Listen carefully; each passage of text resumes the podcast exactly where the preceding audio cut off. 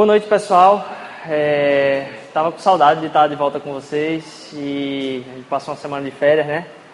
E fomos lá para Fortaleza. Tem, tem algum cearense aqui? Quem é que tem? Você tem? Cearense tem um bocado aqui. Cearense gosta de tomar conta do mundo, né? É, tem pelo menos três cearenses aí, terra abençoada. A gente, a gente passou um tempo, foi conhecer, não conhecia ainda, Jericoacoara foi, um final, foi uma semana fantástica, né? Assim, aproveitando praia, eu sou maluco pelo mar, então quando as pessoas dizem, Rodrigo, não, dá pra, não precisa passar muito tempo lá não, que é pouca coisa para conhecer. Eu acho que se tiver o mar para mim, eu fico lá o tempo que deixar. Não, não tem mais nada para conhecer a não ser o mar não. Para mim eu passo realmente o dia inteiro no mar. Minha esposa sabe disso, sofre com isso. É, porque se dependesse de mim eu realmente ficava no mar o dia inteiro. E foi engraçado porque esse final de semana aconteceu um episódio interessante, ou na semana passada, que a gente foi para Jericoacoara, que eu, quem já foi lá em Jericoacoara sabe, eles têm lá um, uma duna do pôr do sol, que todo mundo sobe para ver o pôr do sol, às 5 horas da tarde volta. E eu sou louco pro pôr do sol também, então eu fico noiado pro pôr do sol. E lá o pôr do sol é na água ainda, então pôr do sol na água, então eu digo, nossa, mar e pôr do sol, duas coisas que eu sou fanático e acontecendo ao mesmo tempo. Aí, penúltimo dia, eu disse: Amor, amanhã a gente vai assistir o pôr do sol na água. Aí, beleza. Só que aí de manhã a gente foi inventar de dar uma caminhada para achar um ponto turístico lá e essa caminhada deu três horas no sol. A gente voltou um pouco tarde, do mesmo jeito que eu gosto de pôr do sol, minha esposa gosta de dormir depois do almoço. Ela gosta de dormir depois do almoço, é um negócio que é realmente forte assim. E aí é, a gente chegou muito tarde do almoço, a gente chegou bem tarde do almoço. E aí ela disse, amor, eu preciso descansar. Inclusive eu estou com dor de cabeça, deixa eu descansar um pouquinho. Ok, vamos descansar, mas pôr do sol, hein? Vamos lá, pôr do sol, beleza. Só que a gente tinha dado 3 horas no sol já. E aí quando foi 4h40, 4h30, 4h40, eu disse, amor, olha, vamos lá que a gente vai alugar as pranchas lá, a gente vai pôr do sol, na água e tal. Quem disse que ela queria ir? Lógico que ela não queria ir, né? E eu pentelho mesmo assim, de, de, de, de com força, como a gente fala aqui, não, vamos, vamos, vamos. Acabou indo e ela bufando lá, né? Eu quero minha cama, eu quero minha... E a gente foi lá pro, pro tal do pôr do sol, alugou as, as pranchas. ela entrou no mar primeiro que eu, ainda assim, disse, do que, é que eu estou fazendo aqui, né? E aí, antes de entrar no mar, eu vi o mar assim, o mar chegando, a musiquinha tocando, assim, o, no bar que chega em cima da, da água, assim. Então, tava todo mundo assistindo, comendo alguma coisinha lá. E o povo já surfando, assim, o pôr do sol descendo. Eu digo, nossa, que paraíso, né? A água bem calminha, eu disse, vai dar, vai ser legal hoje de tarde passar agradecendo, eu agradecendo a Deus. A gente alugou a prancha, antes de, de entrar no mar, a pessoa que, me, que eu aluguei a prancha disse o seguinte, olha, é, cuidado só para não ir muito para fundo, porque pode ficar à deriva, o pessoal vai muito, fica à deriva. Lá em Jericoacoara venta muito, a água estava parecendo um azeite, assim, eu digo, não, não tem nem onda aqui, não tem perigo de nada, né? A gente entrou no mar, não deu 30 segundos, Paloma estava como daqui lá na calçada já, assim, no, no, no stand-up.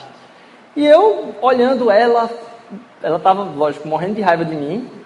E eu olhando ela de costas, assim, ela estava ajoelhada no stand-up, assim, olhando, e olhando ela de costas no stand-up, ajoelhada, e o pôr do sol. Eu digo, nossa, ela está curtindo o pôr do sol. Aí daqui a pouco eu olhei para trás, eu vi que a gente já estava um pouco distante. Eu disse, amor, volta para cá. E ela tentava voltar e não conseguia. Eu disse, amor, para outro lado. Ela não conseguia pro outro lado. Ela não consigo! Gritando assim. Eu disse, como é que será que esse negócio vai dar certo? Não vai dar. Eu comecei a nadar atrás dela, né? Então vou ter que ir. E eu nadava e não chegava. Aí teve uma hora disse, eu não sou muito bom de prancha mesmo, deixei a prancha no strap e saí nadando até chegar nela. Quando eu cheguei nela, que eu olhei para trás, eu acho que a gente estava uns 700 metros da praia já. Eu digo, nossa. Aí peguei ela e saí nadando, né? Beleza, vamos lá, voltar nadando. Só que nadando e nada de sair do lugar. Daqui a pouco vem um cara, vem um cara do lado da gente, de stand-up também. E aí disse, vocês estão precisando de ajuda? Minha masculinidade foi pro espaço já, eu já disse, não precisa, pode vir ajudar a gente. Ele botou, botou ela no outro stand-up, ele foi no stand-up, botou ela na minha prancha, e eu fiquei com o stand-up dela, voltando. Eu digo, ele carregou ela, digo, agora aqui eu me garanto, né? Eu sozinho, não preciso carregar ninguém no stand-up. Por quê? Fiquei lá e nada, nada. O cara do stand-up deixou ela com outra pessoa e voltou para me buscar, porque eu não saía do lugar. Quando ele chegou, eu deitei e já desisti, assim, né? Eu, tá precisando de ajuda aí, quer que eu vá remando também? Eu torcendo para que ele dissesse não. Ele realmente disse não, atrapalharia. E aí a gente continuou voltando. Ela foi socorrida, saiu da água, eles já estavam muito longe quando ele veio me, me buscar, então eu já estava muito, mas muito longe. Porque o mar lá, ele vai tirando da praia, ele não vai levando para a praia, é muito forte. Se olhar assim, não parece que tem onda nenhuma, mas muito. E assim, eu gosto de mergulho, gosto de nadar, não tem nenhum estresse com, com o mar, assim, sabe? E aí ele volta para me pegar e a gente sai, escurece. Paloma foi resgatada, escurece lá. Ela descobre que a prancha dela está quebrada, a mulher cobra ela, você tem que pagar a prancha. E ela, se meu marido sobreviver, ele, ele na volta ele, ele paga a prancha, tá certo? E aí escureceu, ela não sabia onde eu estava, não dava para me ver mais. Da distância que eu estava da praia, não dava nem para ver gente na praia, estava muito longe mesmo, não dava nem para enxergar gente na praia. E eu só vendo onde é que a gente ia parar, né? Quem já foi lá sabe que a duna do pôr do sol é um pouquinho distante, o começo dela. As pessoas vão até o começo dela. Eu fui sair de noite já, depois da duna do pôr do sol, para voltar com a prancha no braço ainda. Resumo, tava lá Paloma, me esperando, sem saber se eu estava vivo ou morto. Ela louca para que eu voltasse, mas ao mesmo tempo, assim, pedindo a Deus, sem saber se eu estava vivo ou não, pedindo que Deus não me matasse, porque ela mesmo queria me matar, né? Porque depois disso tudo, é, ela queria realmente me estrangular. E aí eu voltei, o cara, cara, o cara super gente boa, assim, não pediu nada em troca, gastou boa parte do dia e da saúde dele né, tentando ajudar a gente, né? Salvar a gente. E aí eu voltei, né, com uma cara de cachorro morto, assim, né, lógico. É, mas deu tudo certo, graças a Deus, depois do, do da epopeia toda. E aí, para que, que eu estou contando isso? Nessa, nessa salvação, eu estava tão preocupado com tudo que estava acontecendo ao meu redor, que eu me esqueci, eu não sei nem quem foi o, qual o nome do cara que me salvou. E aí eu comecei a pensar, às vezes, na minha própria vida, eu não, tipo, eu não lembro de quem está me carregando nos braços o dia todo, sabe? E, eu me esqueço de quem é meu salvador. E eu pensei, nossa, se eu me esqueço do, do cara que me salvou aqui, eu enxergando, imagine quem eu não estou enxergando e me salvou e eu não tomo conhecimento disso. Eu tive uma experiência traumática em contato com uma pessoa físico e não lembro o nome dele. E qual é o risco do meu relacionamento com Deus acontecer que minha semana passa e eu não consigo nem me lembrar daquele que está comigo o tempo todo. Eu disse, nossa, talvez você esteja aqui também hoje sem saber quem é a pessoa que te carrega no colo e eu queria lembrar isso aqui através da palavra de Deus. Mas foi um tempo muito bom, tirando essa, essa experiência. Apesar de que quando eu estava voltando, que eu saí do, do, do mar assim, eu disse, rapaz, esse pôr do sol foi muito top mesmo, assim. Eu não disse isso para ela, lógico, senão... E aí quando eu estava voltando assim, a lua estava cheia assim, nascendo, eu disse, maravilhoso, assim, como Deus é bom até mesmo nos, nos momentos traumáticos. E eu queria que você abrisse comigo em Romanos capítulo 12. Se você não tem Bíblia, não tem problema, é um texto, é um texto muito, muito rápido. Romanos capítulo 12, versículo de 1 a 5 só. Um texto conhecido, talvez você já tenha ouvido em algum, algum local que você foi e alguém leu a palavra de Deus.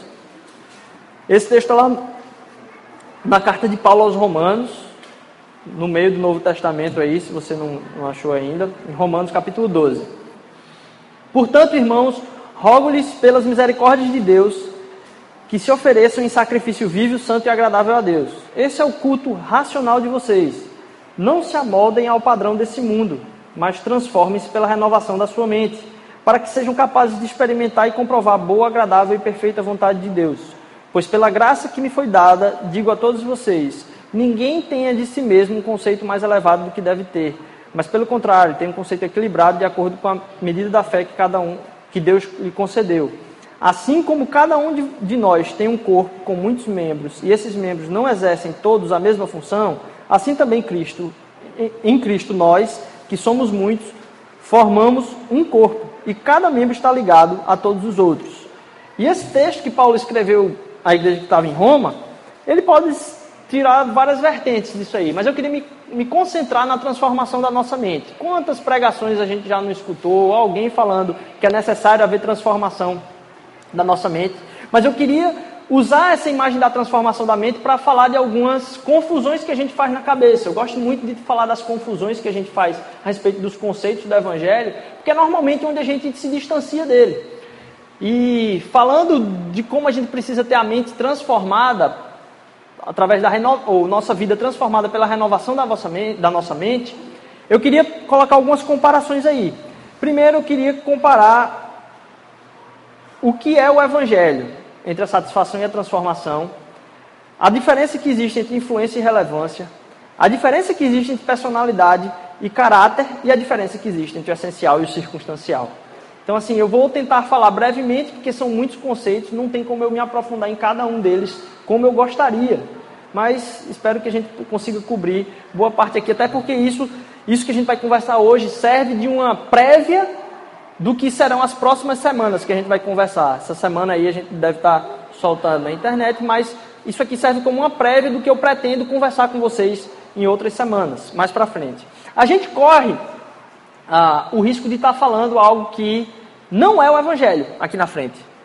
Vocês viram semana passada eles falando sobre o como a importância do nosso destino, que é a nossa própria jornada. O nosso destino é a jornada, não é o destino.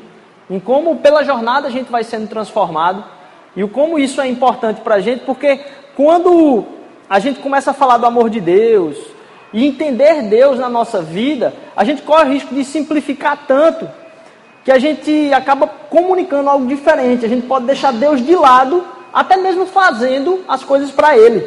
Ao fazer as coisas para Ele, a gente acaba deixando Deus de lado, a gente acaba deixando Deus desnecessário. E eu quero focar nesse Deus desnecessário, ou talvez um, um nome que eu estava lendo até num, num artigo alguns dias desses, o Deus redundante. O Deus que acaba se tornando redundante. Ele é tá ali, mas que não tem utilização nenhuma na vida da gente. Tentar falar um pouco de como isso altera o nosso próprio pensamento, porque o evangelho é simples e a gente é que acaba complicando ele um pouquinho. Porque quando eu começo a falar de um Deus que vai satisfazer a sua vida, um Deus que vai deixar você com uma felicidade plena, um Deus que vai suprir tudo aquilo que você deseja, um Deus. Eu corro o risco de estar comunicando para vocês que o Evangelho é a respeito de buscar satisfação o Evangelho a respeito de buscar satisfação. Quando na verdade o Evangelho é totalmente a respeito de buscar transformação. Você vai ser satisfeito, mas ele não é para você buscar transformação ou satisfação. Quando eu começo a falar de um evangelho que traz para você simplesmente satisfação, eu crio uma commodity. Eu crio um produto que eu posso vender para você. E para eu vender esse produto, eu posso trabalhar da melhor forma possível, de uma forma que se torne eficaz. E muita gente tem abraçado esse evangelho commodity da satisfação. Elas entram num lugar de meditação da palavra buscando o que é que alguém pode falar para elas que satisfaça aquilo que elas estão querendo. Quando na verdade aquilo que Deus quer trabalhar na minha vida não é encher mais de coisas que eu acho que preciso, mas transformar aquilo que eu ainda não percebi a respeito da minha própria vida. Muito mais do que me dar aquilo que eu quero, ele quer transformar a minha vida. Então a gente buscar entender que o Evangelho não está muito a respeito da minha satisfação, apesar de que eu vou ser satisfeito em Deus, mas muito mais a respeito da transformação que ele quer causar na minha vida, para que eu possa ser transformado pela renovação da minha mente. Então, se eu estou buscando algo de um pastor que eu gosto muito de ouvir, de um louvor que eu gosto muito de escutar, de eu, de eu ir para um lugar que vá aquecer o meu coração, simplesmente por aquilo que é feito, eu corro o risco de estar buscando um evangelho da minha satisfação. Se no lugar onde você está, você não está sendo transformado, ou na sua busca você está muito mais se alegrando com aquilo que Deus faz por você, de como você percebe que Ele mostrou que você precisava mudar, que a gente pede que as coisas mudem para a gente, quando na verdade Deus quer mudar a gente o nosso coração. Muitas das coisas que você tem como angústia hoje na sua vida, na verdade, foram pedidos que Deus respondeu lá atrás já. Deus já deu e a gente assume a posição que a gente estava pedindo tanto, Senhor, obrigado por isso, mas lá na frente não é o suficiente para manter a minha cabeça no lugar. Porque o que vai sustentar a minha vida é me alegrar com a transformação que Deus quer fazer comigo. Se eu estiver buscando um lugar de equilíbrio, é ótimo. Mas se eu achar que aquele equilíbrio é o que me sustenta e não o próprio Deus que me sustenta, eu acabo trocando aquilo que eu quero de Deus por Deus. Eu troco o Deus pelo que eu quero dele. Então a primeira confusão aí é a minha satisfação e a minha transformação. Eu tive a oportunidade, alguns meses atrás, e talvez eu já tenha falado disso com vocês, é, e eu talvez vá repetir mais vezes mesmo, porque ficou na minha cabeça, de sentar é, com uma pessoa que veio lá da Holanda, um, um, um, holandês, doutor em filosofia, o cara maior cabeção aí, bem cabeção mesmo, assim, que fala a respeito de espiritualidade e fé, mas também fala a respeito de ciência política, fala de um bocado de coisa, inclusive para a ONU. E eu estava almoçando com ele, não sabia disso. Assim, a gente teve um almoço grande com esse cara, não sabia disso, ele veio falar a respeito de algumas questões de como funcionou a história do cristianismo lá na Europa para ele, com a visão do que foi que aconteceu durante todo o tempo que o cristianismo, de certa forma, foi a maior influência na Europa. E ele estava comentando que, lógico, durante um bom tempo disso aí, a igreja era o próprio Estado. A igreja e o Estado não tinha muita distinção. Sim, era a mesma coisa.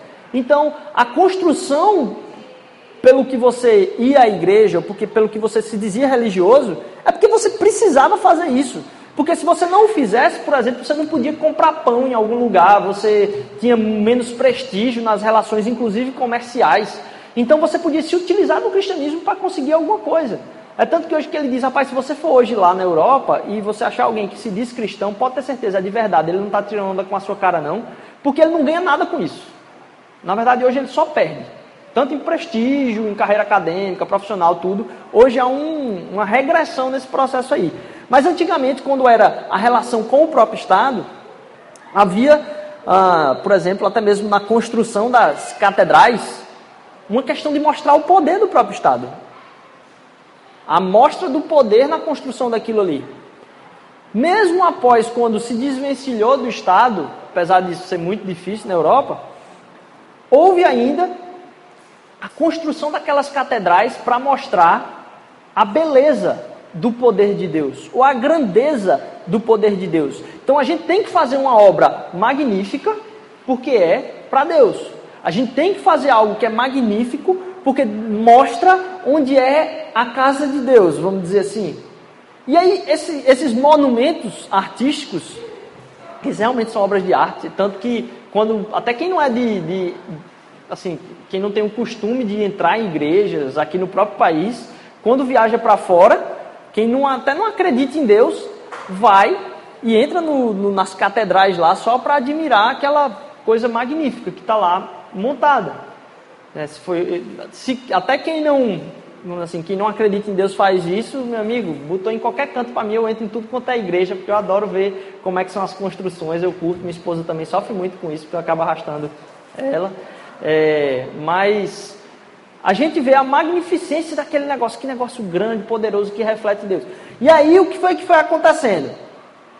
Na Europa, aquela magnitude das construções daquilo que a gente faz para Deus foram tomando o lugar da minha admiração. Eu entrava numa igreja e acabou sendo mais importante a construção ou aquilo que eu quero fazer para Deus do que o próprio Deus.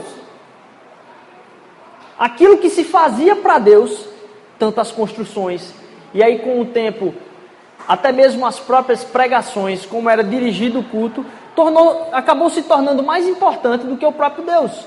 E nesse caso, numa igreja que tinha tudo bem feito, construído com uma obra de arte, Deus acabou se tornando redundante, porque ele não era mais necessário. Eu não estava ali mais para aquilo. E eu posso me utilizar de qualquer coisa para tornar Deus redundante. Tudo que eu fizer, eu posso fazer com que se torne aquilo pelo qual eu tenho acesso a Deus. Mas o acesso a Deus ele é direto, é estar na presença dele. Então, se você tem feito alguma coisa para estar na presença de Deus, se tem alguma coisa que você faz para estar na presença de Deus, pode ter certeza, isso pode tomar o lugar do próprio Deus, por mais honroso que isso seja. Não tem como. Então, o cristianismo europeu, ele acabou é, tendo. Hoje dizem que as, os lugares que as pessoas mandavam missionários são os lugares que estão indo com missionários para evangelizar a própria Europa. E essa, esse holandês, esse doutor teólogo holandês, estava falando que o declínio do cristianismo na Europa, ele aconteceu imediatamente, assim, no, na, vamos assim, no cume do que era a influência da igreja na Europa. Em 50 anos foi que aconteceu toda a perda de mais de 1.200 anos de, de cultura na Europa. Nos últimos 60 anos, houve uma perda daquilo que era a cultura das pessoas estarem presentes ou se associarem ao cristianismo, do que aconteceu em 1.200 anos para trás. E isso que aconteceu nesses 60 anos era quando a igreja tinha o maior, a maior influência possível. E isso houve um declínio. Então o evangelho ele é primeiro a respeito de transformação mais do que de satisfação. Porque Deus ele comunica para a gente que ele pode transformar a minha vida com aquilo que eu estou angustiado hoje. Não é que ele vai resolver a situação da minha angústia somente. Porque se ele resolver a situação da minha angústia e eu continuar uma pessoa angustiada, não adiantou de nada. Quando ele começar a resolver o meu coração angustiado e começar a direcionar as minhas preocupações, é que eu vou sendo tratado. E não simplesmente ele resolver um problema para mim. Então, a primeira coisa, a satisfação e a transformação. A segunda coisa é que influência não significa relevância. Naquela época da Europa, a influência da igreja era absurda. Porém, a necessidade da sociedade é que a igreja saísse, então ela não era relevante. Não havia relevância para a sociedade da igreja, apesar dela ser completamente influente, influente politicamente, financeiramente, em todos os aspectos. Lá. Então há contraposição agora, não só do que eu estou buscando para a minha vida, do como eu estou me apresentando diante de Deus. Porque Deus quer fazer que a nossa vida tenha relevância. Ele criou a gente para ser relevante. Não tem ninguém que foi criado assim, eita, sobrou aqui da massinha de modelar aqui, vamos ver se a gente faz um, um restinho aqui e bota, bota lá para ver se funciona para alguma coisa. Não, todo mundo foi criado de certa forma com um propósito. Então há uma relevância necessária na nossa vida. E não só uma influência, porque influência é o que a gente fica buscando, né? A gente fica buscando que outras pessoas apontem para a gente e comecem a aplaudir, como eu falei no último, na última pregação. A gente seja pessoa, uma pessoa que influencia as outras. Influencia as outras com o quê? Torne relevante a nossa vida e a nossa estadia aqui no mundo. Porque quando a gente é relevante, a gente é relevante para alguém. Quando a gente é influente, é uma coisa que não necessariamente é para alguém. A gente só o é para nós mesmos. Então a diferença então agora da influência. A gente não precisa ser, inclusive, uma igreja que é influente se a gente não for relevante. Já viu a quantidade de, de igreja que é influente? Veja a quantidade de placa que tem na cidade e veja a quantidade de canal que tomou, né? Até as suas programações mais que você mais gostava, agora você diz, puxa vida, a igreja comprou o canal, ó, nem tem como assistir a programação na TV. Porque a igreja se tornou influente, mas não se tornou relevante. Então, o Evangelho quer trazer a gente para a transformação, quer trazer a gente para relevância. E quando a gente pensa na própria transformação,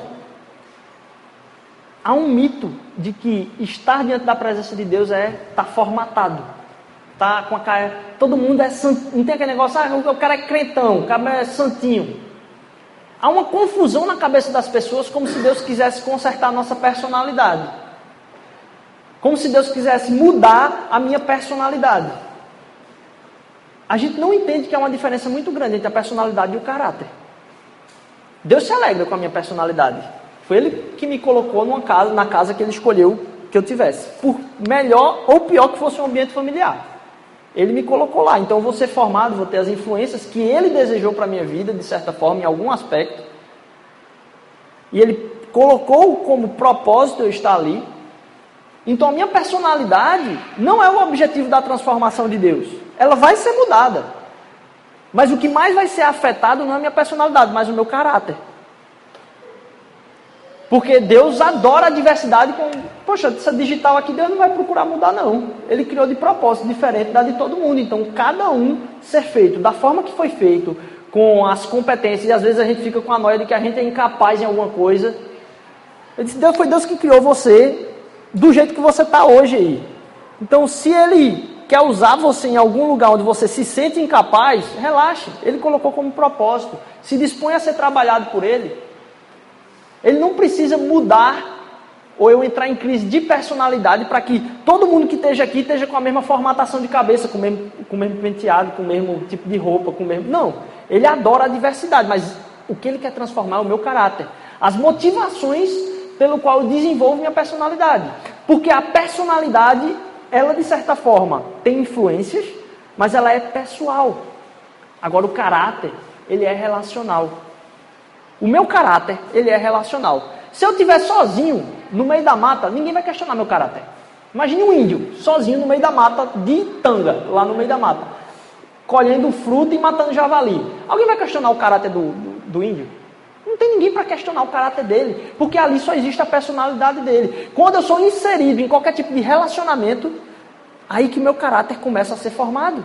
Porque o meu caráter diz respeito a como são a motivação das minhas relações. E é aí que Deus quer trabalhar. Deus não quer mudar a forma como você. Ah, eu sou uma pessoa que é muito explosiva. Você é explosivo com quem? Porque não tem problema nenhum ser explosivo. O problema é quando você explode. Você não vai deixar de ser uma pessoa explosiva. Impossível. Mas Deus vai te ajudar a mudar teu caráter para imaginar que você precisa ferir o outro em detrimento de você estar tá certo. A raiva vai vir. Mas você vai parar para pensar e dizer: nossa, aquela pessoa não merece isso. Eu vou tentar relaxar aqui porque isso diz respeito à minha relação. Então, meu caráter é que está em jogo. Ninguém rouba de ninguém, alguém rouba de alguém. Então, o caráter diz respeito a me relacionar. E é o meu caráter que Deus quer trabalhar. Então, quando o Evangelho vem tentar transformar a minha vida, é porque ele quer formar e forjar em mim o caráter de Cristo. Não é porque. E a gente acaba acreditando numa mentira absurda, que quem chega aqui tem a vida perfeita. Conversa.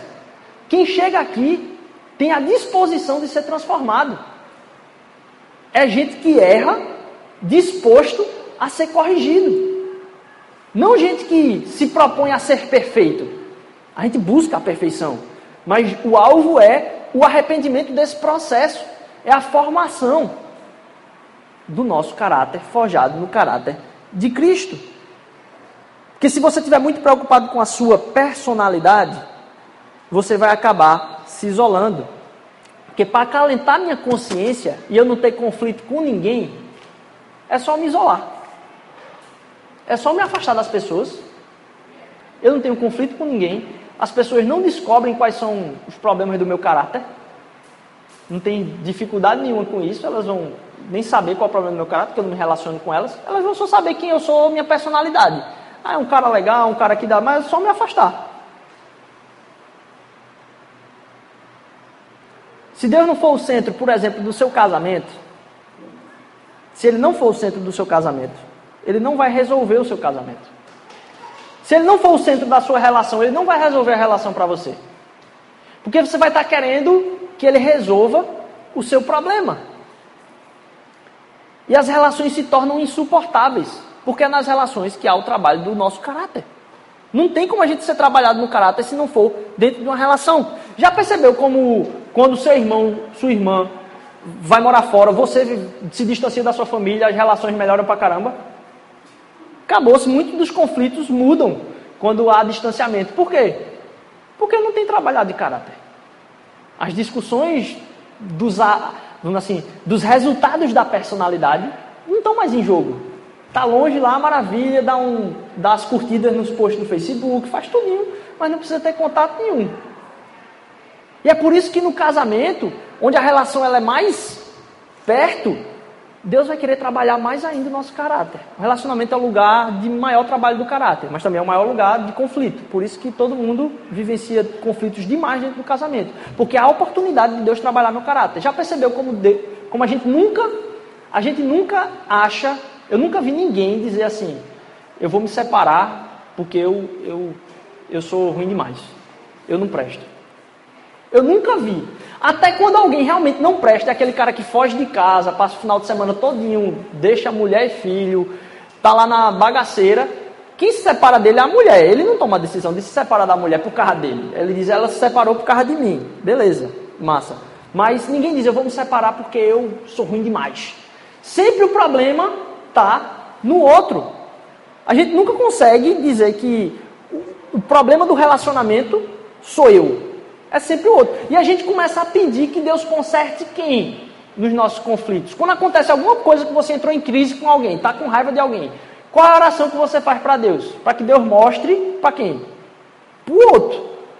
Deus nunca mostra para você. Aí está lá o outro orando para que Deus mostre para quem? Para você, que é o outro dela. então a gente está sempre orando e pedindo que Deus mude as outras pessoas para satisfazer a nossa ambiência. Quando na verdade nosso pedido devia ser para a nossa própria transformação, porque é isso que Deus quer fazer. E quando há esse conflito, é a oportunidade da transformação de Deus. Já todo conflito que você tem, você teve uma briga com alguém, você brigou com alguém, pode ter certeza, é Deus querendo chamar sua atenção de que alguma coisa precisa ser trabalhada na sua vida. A gente pensa que Deus vai, vai quando está tudo bem é que Deus vai estar tá agindo. Não está acontecendo, não está acontecendo problema nenhum. Deus está agindo, Deus está me segurando aqui. Quando acontece um problema é que Deus coloca, eu disse, ó oh, Rodrigo, por que, que você se irritou tanto com aquela pessoa lá? Tá certo, você acha que ela está 99% errada. Eita, eu já ia. É pau, né? Você não tem como lembrar da música. Putz. E o resto, né? E o outros por cento que está lá? Como é que você.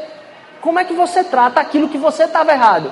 Porque a única coisa que você pode mudar é aquilo que você está errado.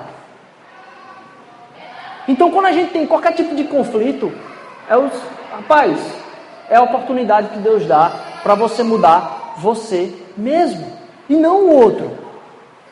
O Evangelho de Jesus vem dizer o seguinte: você não precisa estar completamente certo para ser aceito. Você é aceito por Deus e por isso você pode ser transformado e colocar seus erros para fora. O insuportável, ele se torna suportável à distância.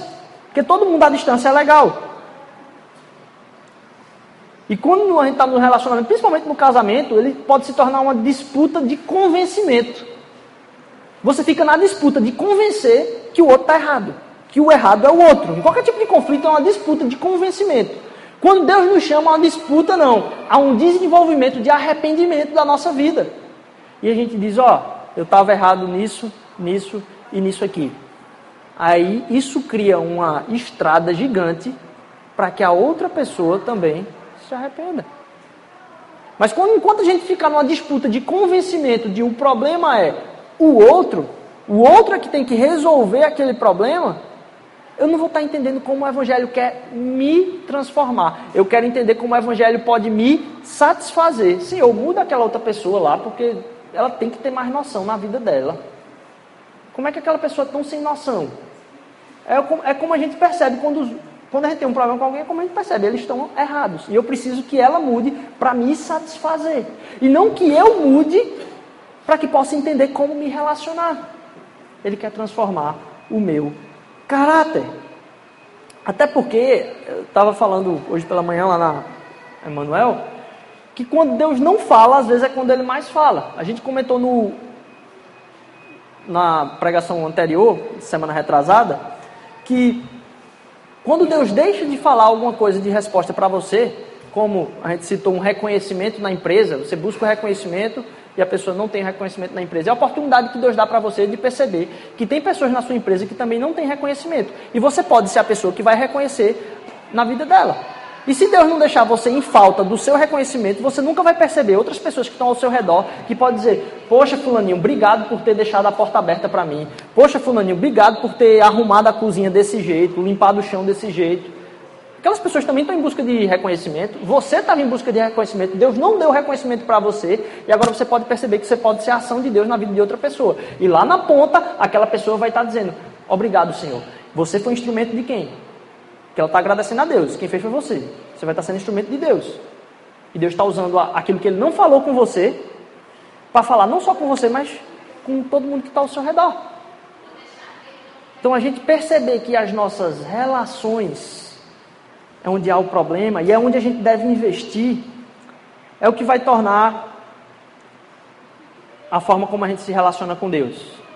Porque ele pode ser redundante na minha vida. Qualquer coisa que eu faça, posso tornar ele redundante. Ele se torna talvez desnecessário. Mas o problema não é eu fazer Deus necessário. Porque o necessário, ele pode ser, ele é normalmente circunstancial. E aí vem a última diferença, do essencial para o circunstancial. Se Deus, ele for somente necessário, vamos dizer assim, no sentido de resolver o meu problema, ele é circunstancial na minha vida. Enquanto eu não entender que Deus precisa ser essencial para Ele ser o centro das minhas relações, meu namoro, meu casamento, minhas amizades, meu relacionamento familiar. Enquanto eu não entender que Ele é essencial e que, ao, invés disso, Ele está sendo circunstancial na minha vida, ou seja, devido à circunstância que eu estou passando, eu busco uma certa espiritualidade que vai resolver meu problema, eu acabo de novo voltando para o evangelho da commodity. Mais do que isso, eu acabo me relacionando com Deus como alguém que está barganhando, comprando alguma coisa, uma peça, uma loja de peça. Estou precisando dessa peça agora, Deus. Está aqui a, a, moeda de troca, me dá a peça. Quando o tipo de relacionamento que Deus quer ter com a gente, não está nem aí para isso. Então, quando a gente fala de você fazer alguma coisa para que Deus se alegre de você e possa fazer alguma coisa por você por causa disso, Ele não vai fazer nunca. Porque Ele quer mostrar para você que você, você não precisa fazer nada para que Ele se alegre de você ele já se alegra de você.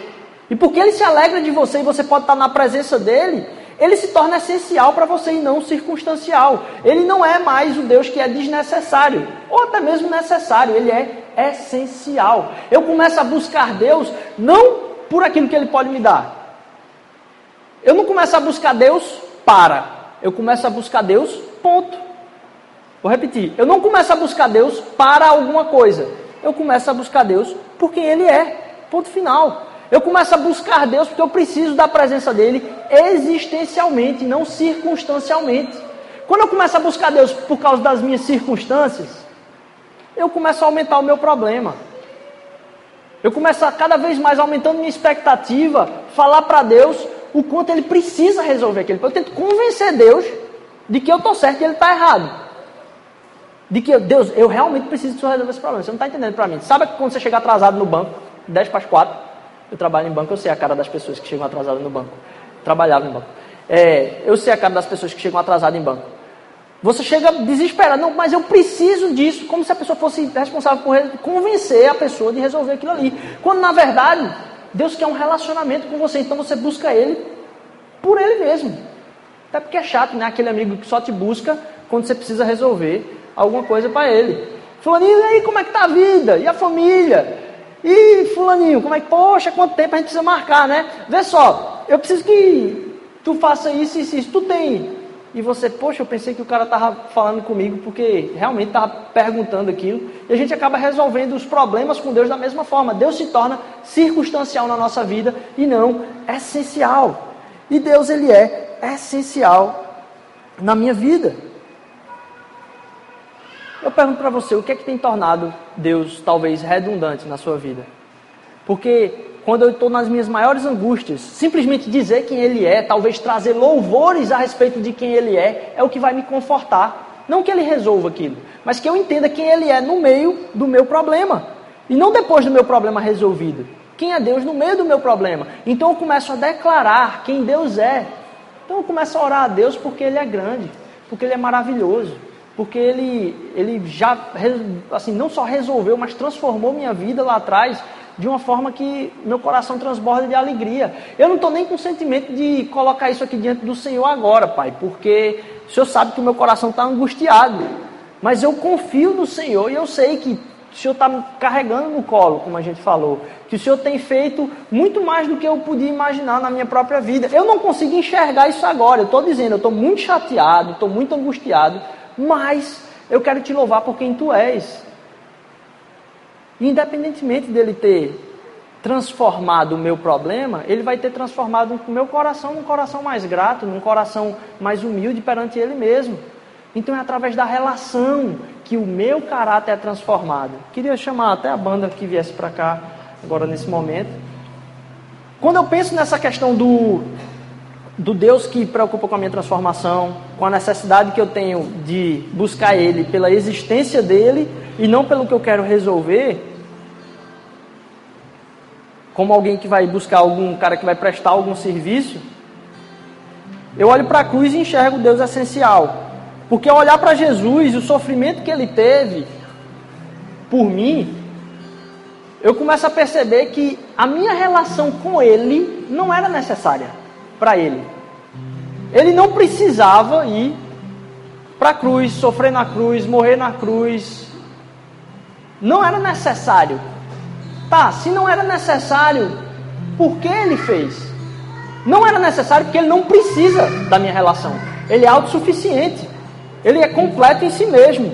Não tem para que ele ter a minha relação. Ele não estava sentindo falta da, pela necessidade que ele tinha da minha presença dentro dele. Para ele, ele é todo poderoso, completamente absoluto em todas as suas qualidades. Por que, que ele ia precisar da minha relação? Mais que isso, por que ele precisava morrer pela minha relação? Não é porque a minha relação com ele era necessária a ele, é porque ela era desejável para ele. Desejável a ponto de ele morrer por mim. Então a minha relação, ele não estava desejoso de que eu fizesse as coisas certas. Não, ele estava desejoso como um pai a um filho que quer a relação com o filho. Então a minha relação para Deus, ela é totalmente desejável. E por isso ele se torna essencial na minha vida. Porque ele desejou estar comigo, porque ele se dispõe a estar comigo sempre. Essa reflexão me faz pensar a respeito da minha semana. O que é que eu coloco que eu preciso fazer para que a minha satisfação venha? E aí, às vezes, eu vou buscar a Deus, porque a minha satisfação não veio por causa daquilo.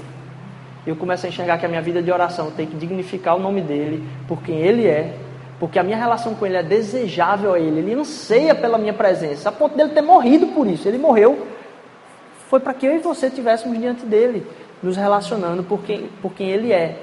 Não buscando que ele resolvesse o problema, mas que a gente pudesse estar dignificando o nome dele, porque ele é essencial nas nossas vidas. Ele não vem causar só satisfação, ele vem causar transformação. Ele está muito mais preocupado com o meu caráter, porque foi ele que fez a minha responsabilidade, a minha personalidade. E ele quer se tornar um Deus não circunstancial, mas essencial na minha vida. Amém? Senhor Deus, eu te agradeço, Pai, porque tua palavra é poderosa para nos fazer refletir profundamente sobre temas que vêm nos confrontar, Senhor Deus. Que a nossa relevância, Pai, seja maior que a nossa influência, Senhor Deus. Que eu esteja buscando diretamente a Deus e não aquilo que eu posso fazer para Deus, nem as coisas que eu posso dar para Deus, Senhor Deus. Que o Senhor possa, no meu dia a dia, essa semana, Senhor Deus, se manifestar com a tua presença, de forma que os meus problemas, Senhor Deus, vão embora, não somente porque são resolvidos, Pai, porque quando eu estou com o Senhor, Pai, eu percebo que a tua presença é o que mais importa, Senhor Deus, na minha vida que eu te peço e agradeço em nome de Jesus. Amém.